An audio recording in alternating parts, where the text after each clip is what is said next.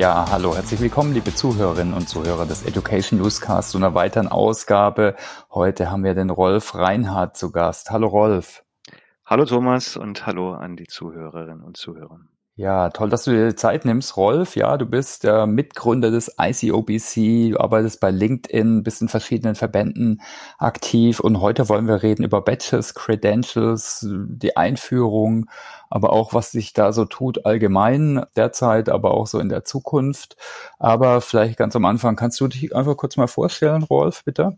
Mhm, genau, also mein Name ist Rolf Reinhardt und ich bin seit relativ langer Zeit tatsächlich in dem E-Learning-Bereich tätig. Also mein Motto ist so ein bisschen Lernen mit Technologie bereichern.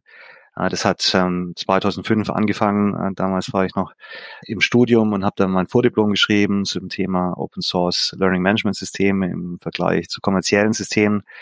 Und das war damals noch auf der LearnTech, wo ich viele Interviews geführt habe. Und das war der, der Einstieg von mir in diese E-Learning-Branche. Und ja, ich habe dann tatsächlich bei L'Oreal auch im E-Learning-Bereich gearbeitet, in der Personalentwicklung, ähm, im Rahmen von der SAP-Einführung übrigens. war ganz interessant. Oh. Da habe ich so eine äh, computergestützte Software-Simulation entwickelt für die Bandarbeiterinnen und Bandarbeiter.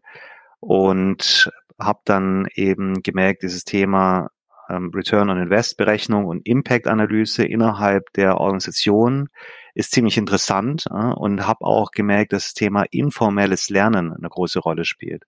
Ich habe dann später in einer Beratungsfirma gearbeitet, viel so Projektmanagement gemacht und auch Individualentwicklung. Das war ja damals ein großer Trend im E-Learning-Bereich, wo jeder seine eigenen äh, Kurse entwickelt haben wollte mhm. mit Avataren etc.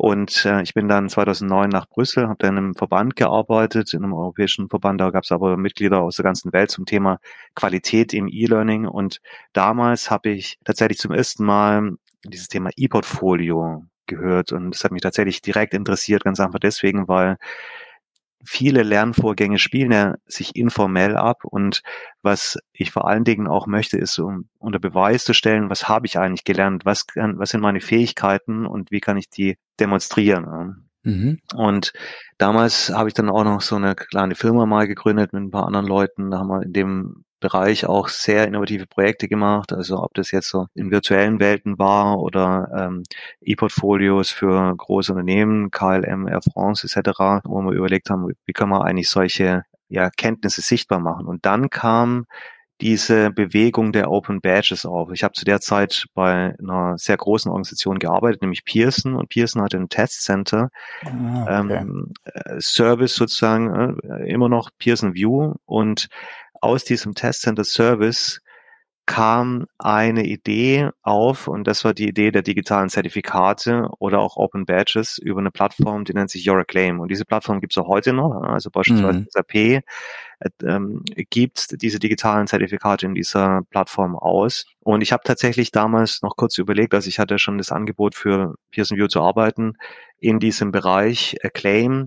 Es gab allerdings damals eine große Reorganisation und ich wäre auch der einzige Mitarbeiter innerhalb von dem europäischen Kontinent gewesen, was tatsächlich auch noch ganz interessant ist. Also die Amerikaner waren da relativ weit voraus ne, zu der Zeit. Und ich habe dann ein Angebot bekommen von LinkedIn, die kurz vorher eine Plattform gekauft haben, linda.com, also eine mhm. sehr große Kursdatenbank. Und äh, dieses Vorhaben hat mich sehr gereizt. Also zusammen mit LinkedIn direkt schon zu Beginn an erstmal diese Kursdatenbank zu integrieren in die LinkedIn-Plattform. Das ist dann LinkedIn Learning geworden. Und dann auch zu überlegen, inwieweit können wir diese Lernressourcen kombinieren mit dem E-Portfolio-Potenzial, das äh, LinkedIn tatsächlich auch innewohnt. Genau. Und mhm. irgendwann haben wir dann gemerkt, dass der Stellenwert von Zertifikaten, also egal wo die dargestellt werden, ob die jetzt bei Your Acclaim, dargestellt werden oder bei Badger, was eine Plattform ist, die im Hochschulbereich sehr äh, viel An Anklang findet, im Einsatz ist oder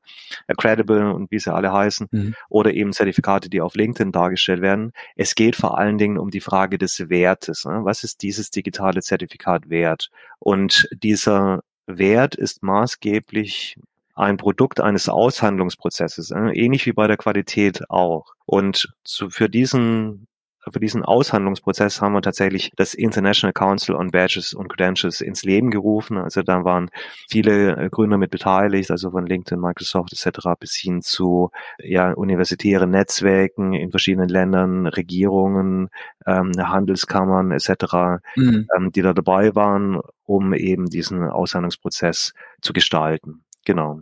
Ja, spannend, okay.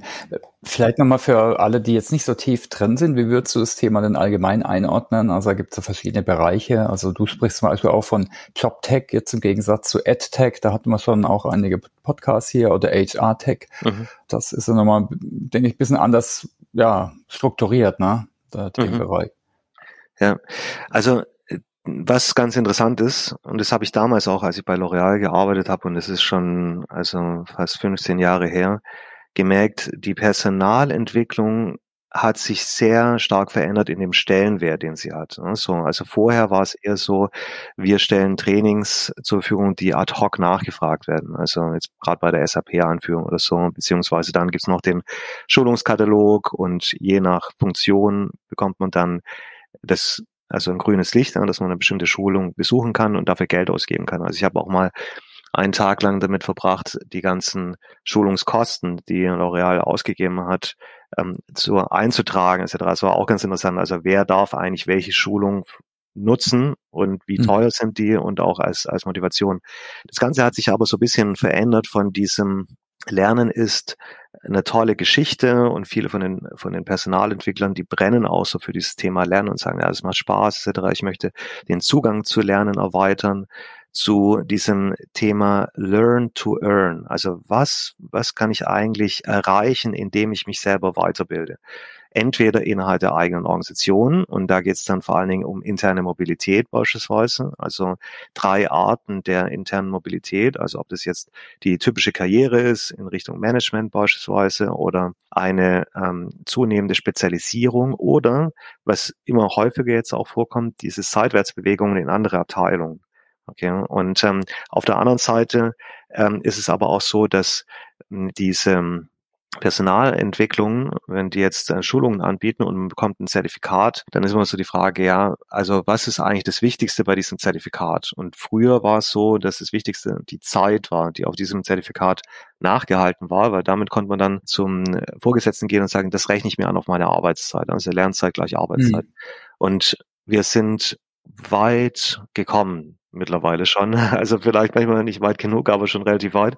Ähm, mittlerweile geht es so wirklich um diese Frage, wie kann ich eigentlich diese Lernvorgänge verknüpfen? Also Education, so gerade wenn sie technologisch unterstützt werden, zum Beispiel über E-Learning, wenn sie in, einem, in einer Lernplattform oder vielleicht sogar in einer Learning Experience Plattform stattfinden. Wie kann ich das eigentlich verknüpfen mit Personalmanagementsystem? Und das sind diese HR-Tech-Lösungen, also vorletzte Woche, als wir uns getroffen haben auf der äh, Zukunft Personal, mhm. da haben wir eine sehr große Dominanz gesehen. Also die Zukunft Personal ist ja Europas größte Messe in diesem Bereich und die Produkte, die hier vor allen Dingen präsentiert werden, sind Produkte für die Personalgewinnung. das, die haben einen sehr großen Stellenwert hier. Äh, und bei der Personalgewinnung geht es um Screening beispielsweise, um verschiedene Inter Interviewtechnologien, um Verifizierung von Fähigkeiten, was auch ganz interessant ist. Das kommen wir später vielleicht noch dazu. Mhm. Und, ähm, und weiteren Bereichen bis hin zu diesen klassischen HR-Management-Systemen, wo man dann äh, ja die Gehaltsabrechnungen verwaltet etc. Und in diesen Systemen hat sich aber auch viel geändert. Also wenn man jetzt äh, Anbieter Anbieter anschaut, wie SAP Success Factors, Degreed, Adcast, Workday, dann spielt das Thema Skills eine immer größere Rolle. Mhm. Skills und Verifizierung von Skills. Und das ist natürlich der fruchtbarste Boden für das, was wir machen, wenn es um digitale Zertifikate geht, die sich verifizieren lassen und die auch Metadaten beinhalten, wie beispielsweise unter Beweis gestellte Fähigkeiten. Mhm. Und welche Rolle spielen denn da Plattformen für LinkedIn? Im Endeffekt, da teilen ja alle bereitwillig ihre, ihre Skills, ihre Badges, mhm. ne, oft bereitwilliger wahrscheinlich wie auf intern genutzten oder eingeführten Systemen. Aber ich denke, da ja, gibt es noch andere Use Cases für solche Plattformen, oder? Also Suche für Recruiter bis hin, keine Ahnung, Link zu Verifizierungsplattformen, oder? Mhm. Also die interessante Sache ist natürlich, wenn man sich mit den Themen beschäftigt wie ja, Occupations, also eine bestimmte Berufsbezeichnung und den einer bestimmten Berufsbezeichnung zugeordneten Fähigkeiten, dann kommen wir zu so einem Thema, das nennt sich Taxonomie. Also grundsätzlich wird eine Taxonomie beschrieben als eine, also Fähigkeiten oder man könnte auch sagen, diese Capabilities, da geht es auch teilweise um Erfahrung, die in einem bestimmten Job zugeordnet sind. Hier in Europa geben wir seit ungefähr also bisschen über zehn Jahren sehr viel Wert auch auf die Tiefe der Fähigkeit. Also wie versiert bin ich eigentlich in dieser Fähigkeit? Äh, das hat was zu tun mit unserem europäischen Qualifizierungsrahmen. Mhm. Ähm, in den USA spielt es beispielsweise jetzt nicht so eine große Rolle. Aber das Interessante ist natürlich, wenn man sich jetzt solche Taxonomien anschaut, also die klassischen, wie zum Beispiel die von Internationalen Arbeitsorganisationen, also ISCO, also ein bisschen die große Taxonomie, an der sich viele andere auch anlehnen, oder die Taxonomie, die in Amerika sehr viel referenziert wird, ONET, also die auch ein paar Vorteile hat, wie beispielsweise, dass man ähm, sie relativ leicht einbinden kann oder referenzieren kann, technologisch gesehen. Und in Europa gibt es dann noch ESCO, so eine europäische Abwandlung von ISCO. Ähm, genau, und ähm, dann gibt es noch ein paar weitere. Das Entscheidende ist aber hier tatsächlich, dass es zwei große Probleme gibt. Das eine Problem ist, dass die meisten Organisationen ihre eigenen Taxonomien haben. Die brauchen keine über 6000 Jobbezeichnungen oder so, mhm. ne? sondern die haben vielleicht 200 Rollen maximal oder so, denen sie bestimmte Fähigkeiten zuordnen. Und das Entscheidende ist tatsächlich auch, warum machen die Organisationen das eigentlich? Also mhm. einer der Hauptgründe ist, um Karrierepfade auch ein Stück weit transparent zu machen. Also beispielsweise, wenn bei mir jetzt bei LinkedIn im Vertriebsbereich gibt es eben unterschiedliche Ebenen, also vom Einsteiger, also Associate, Level 1, Level 2, Level 3, Level 4. Und diese Level werden durch bestimmte Fähigkeiten beschrieben. Also wie versiert ist jemand in dem Thema und mit welchen Leuten kann man sich wie unterhalten und so weiter und so fort. Und ähm, genauso natürlich auch auf Leadership-Ebene. Und jetzt ist die große Frage, wie rechnen wir das eigentlich um? Mhm. So von, von so einer staatlichen Taxonomie in die Taxonomie der Organisation. Und für LinkedIn gibt es natürlich noch eine andere Geschichte. Was ist eigentlich, wenn sich die Welt so stark ändert wie aktuell? Also wir sehen ja viele neue Jobbezeichnungen sind plötzlich da, die gab es vor zehn Jahren noch gar nicht oder vor fünf Jahren oder so. Ne? Also und plötzlich gibt es ganz neue Fähigkeiten, die auch Jobs zugeordnet sind, die vielleicht traditionell sind. Also jemand, der, also ein Zimmermann beispielsweise, der plötzlich mit einer Drohne umgehen muss, um den Dachstuhl zu kontrollieren oder so. Ja? Mhm. Oder ähm, im, ein Architekt, der plötzlich mit BIM 3D-Modelle ähm, modellieren muss, was er vorher eben nicht muss. Ja? Plötzlich muss er mit diesen Technologien umgehen.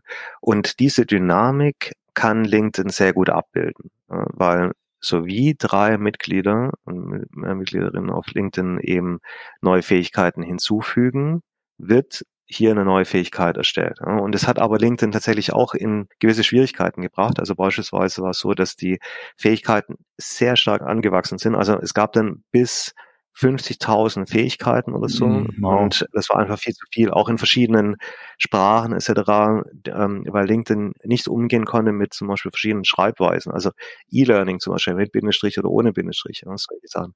Und äh, es ist also das wurde dann, dann wurde eine künstliche Intelligenz entwickelt, die hier für Harmonisierung sorgt. Dann hat dann von diesen 50.000 ist man dann wieder runter auf 35.000 Fähigkeiten, aber es ist trotzdem noch relativ groß. Ja. Ja, und die, die Frage natürlich jetzt für die Welt und für die Organisation ist natürlich, welche Fähigkeiten haben eigentlich meine Mitarbeiterinnen und Mitarbeiter und wie kann ich zum Beispiel jetzt in LinkedIn diese Fähigkeiten sehen? Und dafür gibt es eben Tools. Mhm. Ob das jetzt LinkedIn Talent Insights ist oder eine neue LinkedIn Learning hat, da kann ich dann schauen, okay, wenn jetzt meine Mitarbeiter und Mitarbeiter bei LinkedIn sind, wie es bei sagen wir so, den internationalen Firmen normalerweise auch der Fall ist, sehe ich, welche Fähigkeiten habe ich und kann hier auch gezielt intern rekrutieren. Also, weil im Endeffekt geht es den Personalabteilungen, und wir reden jetzt nicht so über die Personalentwicklung, also, sondern insgesamt, also in der Personalabteilung sind ja Personalbeschaffung, Personalplanung, äh, die oft fünf Jahre oder vielleicht sogar zehn Jahre im Voraus überlegen, hey, welche Fähigkeiten brauchen wir eigentlich und wie bereiten wir uns auf diesen Bedarf vor?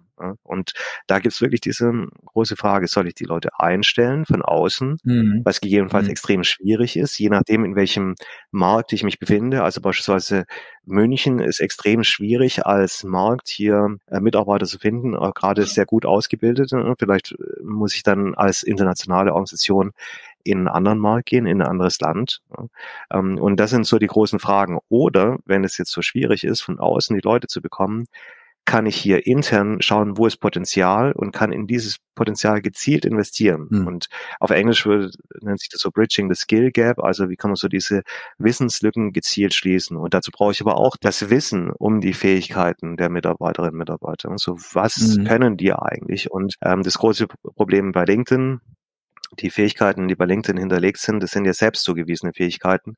Und ich weiß jetzt nicht, wenn jemand sagt, er, er kann Projektmanagement, weiß ich nicht, können die das überhaupt? Und wenn ja, wie gut? Sind es so Black Belt, Six Sigma Leute oder sind es äh, Leute, die vielleicht mal von Projektmanagement gehört haben und die Grundzüge kennen? Mhm. So und ähm, das sind eben die großen Fragen jetzt für die äh, Personalabteilungen und übrigens aber auch natürlich für die Staaten, also oder Regionen oder Städte. Mhm. Also welche Fähigkeiten habe ich eigentlich bei mir in der Stadt und inwieweit kann ich in der Zusammenarbeit mit Hochschulen, mit den ähm, Industrie- und Handelskammern beispielsweise etc. Angebote entwickeln, um den Bedarf, den der Arbeitsmarkt gegebenenfalls hat in der Stadt auch äh, zu befriedigen, ja, was die Fähigkeiten angeht. Genau. Und das sind alles Bereiche, die mit Badges und Credentials zu tun haben.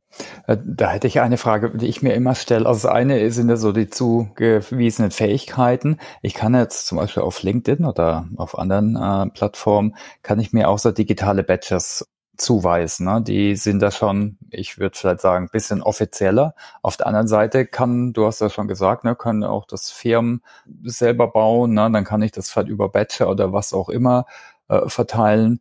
Was ich mich immer frage, ne, wie sieht's denn da mit der Anerkennung und Vergleichbarkeit aus? Also helfen da dann die Taxonomien, die, die du erwähnt hast? Natürlich habe ich auch Plattformen, ne, wie, wie Credly oder so, die dann mhm. offiziell ja, verwalten. Mhm. Aber auf der anderen Seite ist ja doch die Frage, die Anerkennung und die, Ver die Vergleichbarkeit, oder? Mhm. Auch. Und äh, Absolut. Wie, wie siehst du das Problem? Oder Lösungsmöglichkeiten? Ja. Genau. Also man muss natürlich so ein Stück weit unterscheiden zwischen so einem äh, Badge oder Open Badge, der für so richtige in Anführungsstrichen Hard Skills vergeben wird oder ähm, teilweise auch also es gab jetzt letzte Woche so ein, so ein Roll von diesem LinkedIn Learning Hub, da hat dann die LND von Spotify gemeint, es wären so perishable Skills, also ähm, vergängliche Fähigkeiten. Die Fähigkeiten, die sich ständig ändern, aber die ich unbedingt brauche, um eine bestimmte Aktivität durchzuführen. Und bei SAP, äh, Paradebeispiel, sind diese S4 HANA äh, Zertifikate. Also ich brauche diese Zertifikate, um ein bestimmtes Projekt durchzuführen. Das sind, hat auch viel mit Compliance nachher zu tun und wie Organisationen auch die Qualität der Services feststellen, wo es dann nicht so wichtig ist, ob die eigenen Mitarbeiter diese Services ausführen oder ob das jetzt externe Leute sind. Also bei TÜV Rheinland beispielsweise. Das ist ja mhm. mittlerweile, also die sind ja durch die Pandemie, haben sie ihre gesamten Papierzertifikate digitalisiert. Die werden jetzt auch als Open Badges dann ausgeliefert.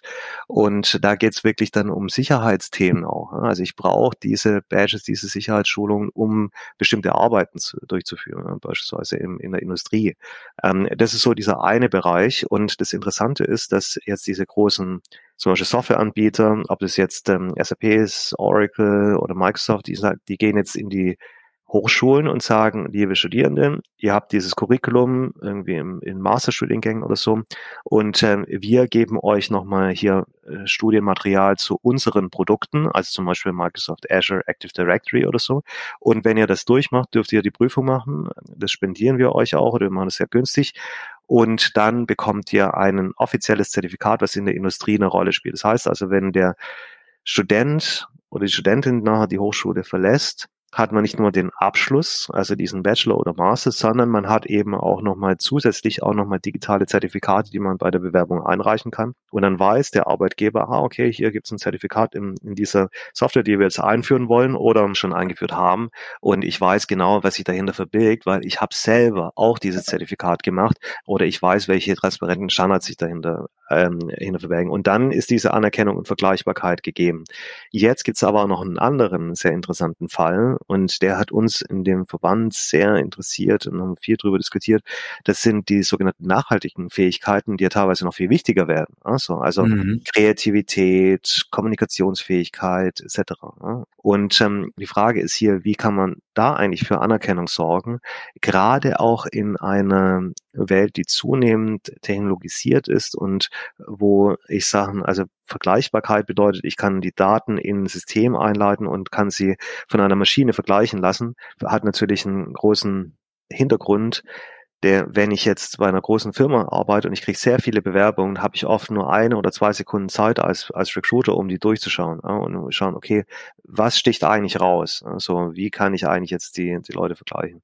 Ja, und was wir dann gesagt haben, das ist, wir brauchen eigentlich eine Testexpertise. Und wo sind diejenigen, die Tests und Examen am meisten durchführen? Das sind diejenigen, die in Bildungseinrichtungen arbeiten, also akkreditierten, vom Staat akkreditierten Bildungseinrichtungen, weil die führen ständig Prüfungen durch. Mhm. Und was wir beispielsweise gemacht haben dann mit äh, LinkedIn Learning, das war, also wir haben, haben einige Universitäten bei uns gehabt und haben äh, gesagt, Sag mal, diese Kurse und Lernpfade, die hier bei LinkedIn Learning angeboten werden, gerade auch in diesen Soft Skills oder nachhaltigen Skills, also ob das jetzt Kommunikation ist, Diversität etc., würdet ihr die anerkennen? Also würdet ihr jemanden, der diese Kurse durchgemacht hat, vielleicht als Bestandteil von seiner LinkedIn Learning Lizenz bei SAP oder bei einer anderen Firma, würdet ihr denjenigen eine Prüfung abnehmen und dann, wenn es die Prüfung erfolgreich bestanden ist, ECTS-Punkte ausgeben. Ja, oder ein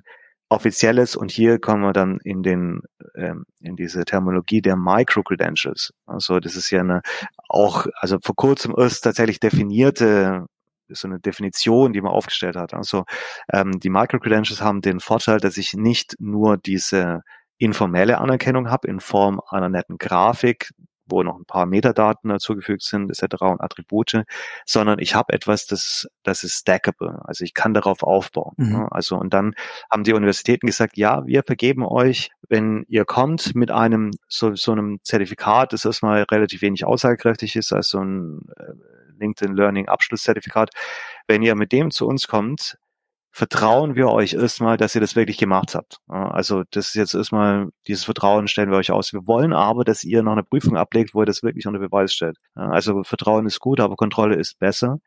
Und dann bekommt ihr von uns tatsächlich diese ECTS-Punkte und ein offizielles Zertifikat von uns. Ah, okay. Und, und an die Prüfung gibt's da dann wahrscheinlich nochmal irgendwelche Standards wie Anzahl der Items oder Anzahl der Dauer oder irgendwie zum Umfang, damit das irgendwie qualitätsgesichert ist? Ja, sehr interessante Frage. Also wir überlassen das tatsächlich den Universitäten und den Hochschulen, wie sie das machen wollen. Also die einen Hochschulen sagen, wir würden schon eine Prüfung machen, aber die Studierenden müssen zu uns kommen. Das hat auch einen bestimmten Hintergrund, da geht es auch um die Verifizierung der Identität. Übrigens so, verif ja, also ja. diese Verifizierung der Identität ist nochmal ein eigenes Thema, das müssen wir jetzt vielleicht nicht, also vielleicht können wir es noch ganz kurz zum Schluss beleuchten, weil es auf europäischer Ebene so interessant ist aktuell, wo, die, welche Trends es aktuell gibt. Aber dann gibt es auch noch äh, andere Hochschulen, die sagen, ihr müsst nicht unbedingt zu uns kommen, ihr müsst euch aber ausweisen. Und genau, das machen wir, wir übrigens, ne, so Online-Proctoring, da musst du wirklich beim SAP-Zertifizierungstest, musst du deinen Ausweis reinzeigen und dann gibt es mhm. einen Proktor, also einen Aufseher, der, der überprüft das. Ne? Ich mache mhm. übrigens auch, ne, wir haben auch so eine Student Edition mit Zertifizierung, das hänge ich in die Show Notes für alle, die sich sowas mal anschauen wollen, ne, von dem du vorhin gesprochen hast. Ja, sorry, mhm. ich habe dich unterbrochen. Ja. Mhm.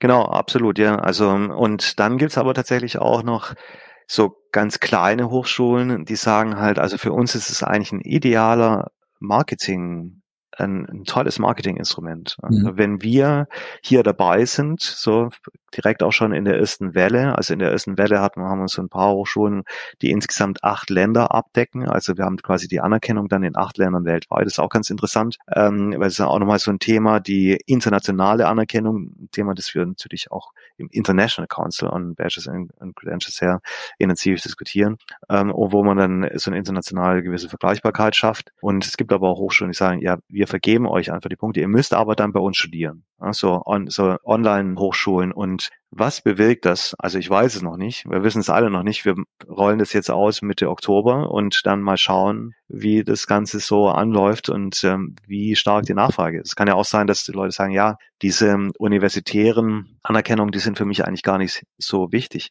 Es kann aber auch sein, und dann kommen wir wieder zu einem extrem wichtigen Punkt bei LinkedIn, wo wir aktuell auch dran sind, aber ähm, ja, das äh, mühsam nähert sich das Eichhörnchen sozusagen. Mhm. Das ist der Feedback Loop. Also wenn ich jetzt eine externe Stelle habe, die die Verifizierung macht, ob das jetzt bei euch beispielsweise Pearson View ist oder so, äh, diese ähm, Proctored Exams machen, mhm. ähm, wie hole ich das wieder rein und kann ich auch Hierarchien abbilden? Weil zum Beispiel bei euch, bei euren Zertifikaten ist es so, es gibt kleinerwertige und höherwertige Zertifikate, also so ineinander verschachtelte Zertifikate, wo es auch wiederum eine Stackability gibt.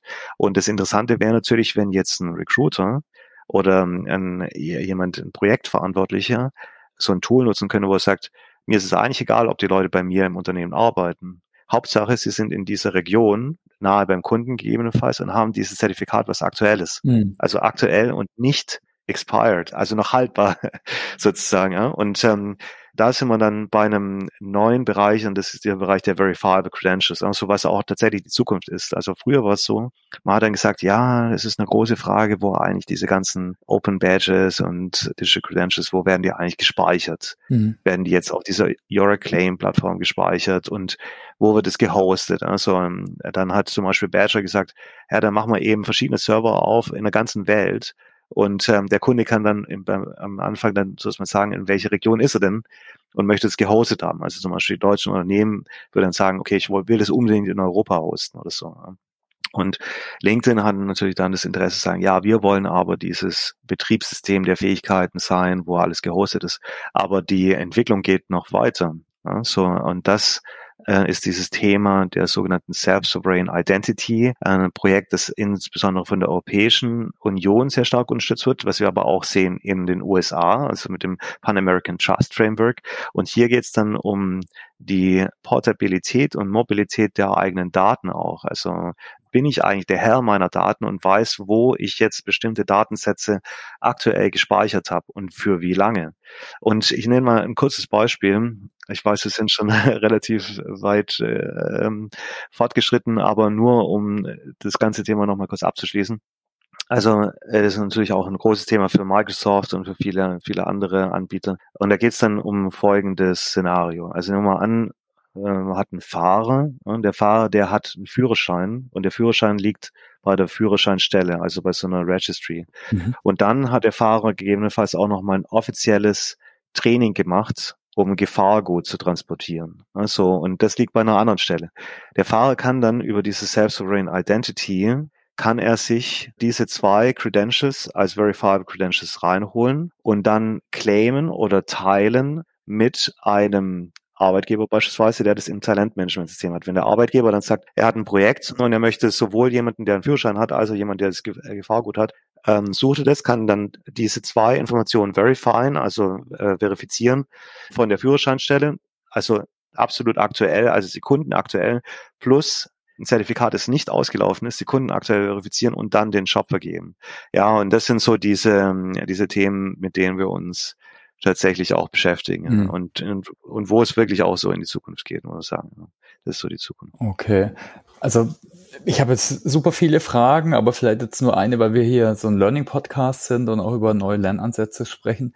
So oft wird er dann aber doch immer sehr, ich würde mal sagen, traditionell getestet, ne? Also Wissen abgetestet. Mhm. Und okay, dann geht es um Einsatzplanung, Stuffing, wie, wie auch immer also die, meine Frage ist eher, wie können wir einmal das Testen von Qualifikationen vielleicht auch moderner machen? Ich, also ich habe immer Äh, ich habe nur Albträume jetzt manchmal von irgendwelchen Universitätsprüfungen, wo man viel auswendig lernen musste davor und danach hast du alles eh wieder vergessen. Mhm. Na, also gibt es Stichworte wie performance-basierte Tests und so weiter. Es ist aber schwieriger äh, ab abbildbar. Also das wäre vielleicht so die Frage, ne, wie, was gibt's also an moderneren Ansätzen, äh, um dann damit vielleicht auch so modernere oder neuere Lernansätze zu, zu, zu fördern, jetzt nicht nur das Pauken schnell kurz äh, vor einer Prüfung. Mhm. Ja, also was tatsächlich ganz interessant ist bei den Open Badges und was damals auch was komplett Neues war, das war dieses sogenannte Endorsement, mhm. also, also die Bestätigung von anderen, mhm. beispielsweise von deinen Peers, ähm, interessanterweise, also wenn ich jetzt mal überlege, hier Verbände oder auch so ja, der Karl-Heinz Pape beispielsweise mit dem, mit diesem Barcamp-Format etc., also wo sich so Communities zusammenfinden, die über eine ähnliche Expertise verfolgen und sich gegenseitig tatsächlich auch Expertisen bestätigen können. Mhm. Oder auch eben der Manager oder andere Mitarbeiter etc. Und das Interessante ist natürlich dann, es geht hier nicht nur um den Test, also die Testabfrage, gibt es ja auch dieses Modell von Kirkpatrick, wo mhm. der Test dann auf Level 2 sondern es geht tatsächlich um die Anwendung. Ja. Das ist schon dann auf Level 3 ähm, dieses, wie setze ich das eigentlich um in der Praxis? Und dann kann ich eben auch beschreibende Formulierungen verwenden. Es gibt aber und das wird natürlich wahrscheinlich auch den Wert nachher steigern, auch gegebenenfalls die Motivation steigern, äh, überhaupt zu lernen etc. Es gibt natürlich in dem Szenario Learn to Earn, also wie viel Zeit investiere ich in meine Weiterbildung und wohin soll das führen, ähm, immer diese zwei Komponenten. Also entweder ich möchte im Rahmen von diesem Job-Tag oder HR-Tag hier zeigen, dass ich bestimmte Punkte dafür bekomme oder irgendwas also bestimmte Fähigkeiten mir attestiert werden, etc., die da auffindbar sind, äh, um mich für Projekte oder äh, bestimmte Karrierestufen zu qualifizieren. Oder mein Vorgesetzter weiß das. Oder ich habe irgendwie die Möglichkeit der externen Anerkennung, ja. Und das, das tatsächlich immer die große Frage, die externe Anerkennung, und das war ja dein, hat deine Frage vorher auch noch impliziert, geht tatsächlich häufig auch in die Standardisierung, ob man das jetzt gut heißt, oder nicht. Mhm. Und da geht es einfach auch um die Zeit, die ich habe, um eine Fähigkeit einschätzen zu können. Und wenn man jetzt nochmal an den Anfang geht unseres Gespräches und wie das alles angefangen hat mit dem E-Portfolio etc., diese E-Portfolios sind eigentlich keine neue Idee. Und man könnte sich jetzt fragen, eigentlich ist die Idee ja gut, sein Wissen unter Beweis zu stellen. Und es kann jeder machen egal ob das jetzt ein Handwerker ist, der ein Video aufnimmt, wie er eine Schweißnaht macht oder so, oder ob das jetzt jemand ist, der ähm, Grafiker ist oder Projektmanager oder so, irgendwie Beispielarbeiten präsentiert oder referenziert. Ja, die große Frage hier ist natürlich, wenn es dann um diese Job-Tech-Welt geht, wie schnell kann ich als Begutachter, jemand, der eine Entscheidung trifft, ob ich jemand befördere oder nicht, oder jemand überhaupt einen Job gebe, basierend auf diesem E-Portfolio diese Entscheidung treffen. Ja. Und ich glaube, diese Open Badges und Verifiable Credentials oder Digital Credentials sind natürlich eine Abkürzung hier. Also vor allen Dingen eine Zeitersparnis, wenn man so will. Mm. Ja, ja, ich glaube, das ist, bleibt sicher noch spannend, ne? Und ja, dass man eben jetzt auch nicht nur Wissen äh, dann eben verbrieft oder darstellt, sondern auch dann Erfahrung. Das ist nochmal ein anderes Thema. Ne? Und klar, aber wie objektiv ist ein Peer Review? Äh, das ist natürlich dann eine der Herausforderungen. Und äh, totale Datentransparenz wollen wir vielleicht auch nicht. Mhm. Ja, okay. Also spannend. Ich hätte noch ganz viele andere Fragen, aber vielleicht für die Hörer und Hörerinnen vielleicht mal eine Frage. Ne? Was sind denn jetzt so deine Tipps, wenn ich jetzt Credentials, digitale Credentials mehr in der Firma einsetzen will? Ich glaube, es kommt einfach auf den Use Case an, oder? Mhm. Wozu, oder was jetzt wichtig ist. Ist es eher so Recruiting für mich wichtig? Ist es Project Staffing für mich wichtig, äh, oder? Und dann mhm. äh, da drauf ja. zu schauen. Genau, also kommt immer so drauf an. Also es gibt ja aktuell so eine große Bewegung mit Skills Architects oder Chief Skills Architect oder so, so ist in der Art oder also diese dieses Thema Skills ist ja immer wichtiger als Skills-based Hiring und so und da könnte das Thema natürlich ein Stück weit verortet sein. Aber was ich empfehle, das ist also oft ist man in der Community, das sind ja oft Einzelpersonen, dann auch selbst in großen Unternehmen und die wollen eigentlich einfach mal loslegen. Und das ist tatsächlich was, was ich auch empfehlen kann. Einfach mal machen und die ersten Erfahrungen sammeln. Und es gibt viele Plattformen, die auch kostenlos solche Trial-Zugänge haben oder Möglichkeiten, dann Badges auszustellen und dass man einfach mal einen kleinen Use Case abarbeitet. Das habe ich auch bei LinkedIn gemacht und es war tatsächlich eine extrem erfolgreiche Geschichte, die nachher auch den Boden bereitet für weitere ähm, Sachen. Also beispielsweise haben wir ein Badge gemacht für die Freiwilligen des Monats. Also ich bin in so einer Social Impact Community bei LinkedIn und ähm, da haben wir dann eben bestimmte Projekte vorgestellt und gesagt, das ist so gut, was jetzt die was jetzt die Mitarbeiterinnen und Mitarbeiter gemacht haben neben ihrer eigentlichen Arbeit. Das verdient einfach Bewunderung und eine Auszeichnung. Ja. Und hier geht es wirklich eher um so eine Art Recognition oder Trophäe oder so. Das, das können die sich die Leute natürlich auch in der LinkedIn-Profil laden. Und es gibt eine Verknappung, also es gibt diese, ähm, diesen Badge nur einmal im Monat und ähm, das ist halt so ein kleines Komitee, was hier die Entscheidung trifft. Aber das Wichtigste ist natürlich, dass die Leute das dann zeigen können, wenn sie wollen, auf ihrem LinkedIn-Profil oder auch bei ihrem Performance-Review erwähnen können etc. und einfach was in der Hand haben als Mittel der Anerkennung. Genau, und das mhm. kann ich tatsächlich sehr empfehlen, als einen einfachen Weg mal zu starten und es dauert also vielleicht zwei Stunden oder so. Wenn man ein bisschen grafische Fähigkeiten hat, dauert sogar noch weniger. Mhm. Das hast du eigentlich ganz am Anfang eigentlich schon gut beschrieben, finde ich. Ne? Aber es geht echt darum, um die Frage, was sind digitale Zertifikate wert? Und das muss man eben einfach sagen. Ne? Was ist für uns ein wertvolles Credential oder eine Qualifikation? Und äh, das ist natürlich firmenspezifisch unterschiedlich. Ne? Da muss man sich einfach aushandeln mhm. und äh, drüber nachdenken. Genau. Das ist ein genau. guter Punkt. Da, damit kann eigentlich jeder mal anfangen. Und das ist natürlich unternehmensspezifisch, vielleicht eigentlich auch branchenspezifisch sicher ganz unterschiedlich. Ja. Nochmal ganz kurz, was den Wert natürlich steigert, das sind, wenn man so Netzwerke aufbaut. Und mhm. jeder kann gerne auch bei uns mitmachen oder bei uns mal durchklingeln, also beim, bei diesem Concierge-Service. Und wir haben auch so eine kleine Konferenz in Berlin am 30. November, also vor der Online-Educa und äh, da kann man uns tatsächlich auch, auch die Community mal mhm. kennenlernen. Da kommen auch viele Leute, also von LinkedIn, Microsoft, äh, verschiedenen Verbänden, die Weltbank kommt, TÜV Rheinland kommt, Wirtschaftskammer kommt und so weiter und so fort. Und da werden auch Leute aus der ganzen Welt teilnehmen und ähm, das sind äh, natürlich die Zuhörerinnen und Zuhörer sehr herzlich eingeladen. Ja, super. Das wäre jetzt vielleicht auch so eine von den Abschlussfragen gewesen. Ne? Wie hältst du dich up to date oder wo können Hörer und Hörerinnen weiter Informationen finden? Also die ICOBC, äh, ihr habt sicher eine Website, äh, nehme ich an, oder? Mhm. Hast du genau, also das ist www.icobc.net. Da kann man sich auch im Newsletter eintragen. Also ich lerne tatsächlich viel über Arbeitsgruppen, also in Arbeitsgruppen zu sein, äh, muss ich sagen. Also von diesem Austausch und dann, wenn ich jetzt neue äh, Methoden mitbekomme oder so, dann informiere ich mich tatsächlich auch häufiger über LinkedIn Learning und ansonsten ja, Podcasts natürlich wie der deine, ähm, um einfach so ein bisschen ja up to date zu bleiben. Also oft höre ich das dann auch beim Joggen oder beim Fahrradfahren oder so und dann mhm. also ein bisschen ja auf der auf der Höhe der Zeit zu bleiben. Aber das Interessante ist, ist äh, gerade auch für uns in Deutschland, dass wir ein bisschen über den Tellerrand hinausblicken und einfach mal schauen, was passiert eigentlich in China. Also super interessante Entwicklungen, mhm. die da stattfinden. Was passiert in Singapur, was passiert in Kanada, also auf regionaler Ebene oder Kolumbien oder so. Also es sind teilweise so Länder, wo sich Best Practices entwickeln oder von Firmen, von denen man es vielleicht gar nicht so gedacht hätte und dann sich mit den Leuten auszutauschen, überhaupt das mitzubekommen und ähm, sich im Gespräch dann zu vertiefen an diesen Themen, das ist unschätzbar wertvoll. Wie kommst du dazu? Dann über LinkedIn oder auch Konferenzen wie die OEB oder eure oder?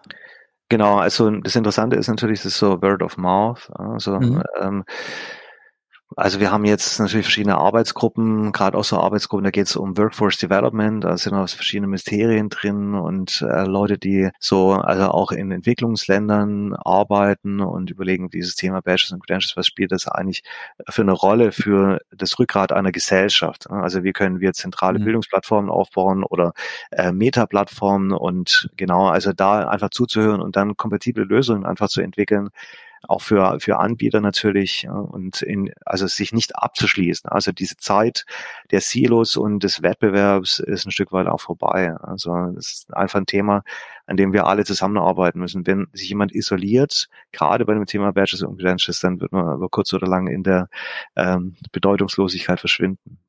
Ja, das ist ein super Punkt. Ein Netzwerk äh, sind wir eigentlich auch ein super Fan davon. Ich denke, da entsteht immer Neues und äh, Genau, dann alle Zuhörerinnen und Zuhörer. Wir, wir machen die, die Punkte in die Shownotes. Vielleicht nochmal ganz kurz am Schluss, was ist denn so dein Narrativ zu Lernen und Entwicklung? Dein Glaubenssatz? Ja, also das, das Interessante ist, also lange Zeit, also mein Vater, der war ähm, der war tatsächlich Ingenieur der Netzwerktechnik und meine mhm. Mutter war Lehrerin und ich habe immer gesagt, ja, E-Learning ist so, das wurde mir in die Wiege gelegt, weil es die Kombination ist zwischen diesen beiden Sachen. Und ich habe immer, war immer so ein Verfechter, dass, hey, Lernen macht Spaß und alle sollen an einem Lernen, die Welt soll genesen am Lernen. Äh. Und irgendwann habe ich tatsächlich verstanden, es geht um den Wert, den jemand diesem Lernen zuwisst. Was kann ich damit machen? Also, und da ist die Anerkennung spielt tatsächlich eine sehr große Rolle. Und ähm, in meinem E-Learning-Leben sozusagen, ja, so seit 2005, hat sich diese Erkenntnis tatsächlich durchgesetzt, dass es nicht nur um den Input geht, ja, so und Lerner selbst, sondern auch auf den, um diesen Output. Und ja, das ist tatsächlich eine, eine, eine Erkenntnis. Wer weiß, ob sich das nochmal ändert, aber momentan äh, muss ich sagen, bin ich eher Output-orientiert. Ähm. Okay, es geht um den Output und Lernen macht Spaß. Das sind dazu gute Glaubenssätze. Und vielleicht ganz kurz am Schluss noch, hast du irgendwas auf deiner To-Learn-Liste derzeit, was du als nächstes lernen möchtest? Ja, also ich will auf jeden Fall mein Wissen ein bisschen mehr vertiefen, was die Blockchain angeht. Mhm. Also ich meine, diese Grundlagen sollte jeder haben, aber äh, also die Blockchain ist ja so ein bisschen auch in Verruf gekommen durch Bitcoin und äh, digitale Währungen etc. Und es gibt auch Leute, die sagen, ja, es gibt wenig also man muss jetzt die Use Case finden für die Blockchain. Auf der anderen Seite hat die Blockchain so viele Möglichkeiten, also auch wie, wir haben ja momentan vor allen Dingen über Verifiable Credentials als Zertifikate von Personen geredet im Bildungskontext, aber diese äh, Zertifikate gehen noch viel, viel weiter. Also da geht es auch um Zertifikate von Dingen.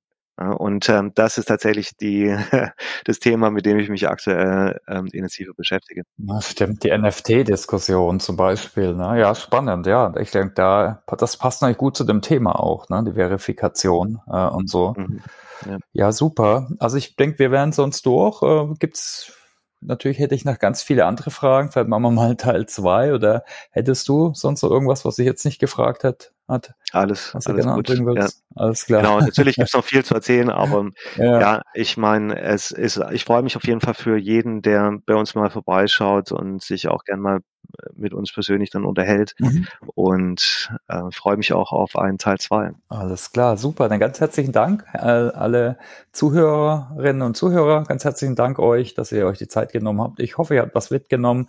Schaut euch die Webseite in der Newsletter an, den der Rolf erwähnt hat. Also ich denke, ein spannendes Thema mit unterschiedlichen Einsetzungsfällen. Und genau, dann bleibt es mir zu sagen, schönen weiteren Tag und bis zum nächsten Podcast. Also macht's gut. Ciao, ciao. Danke, Rolf. Ciao. Dankeschön. Tschüss.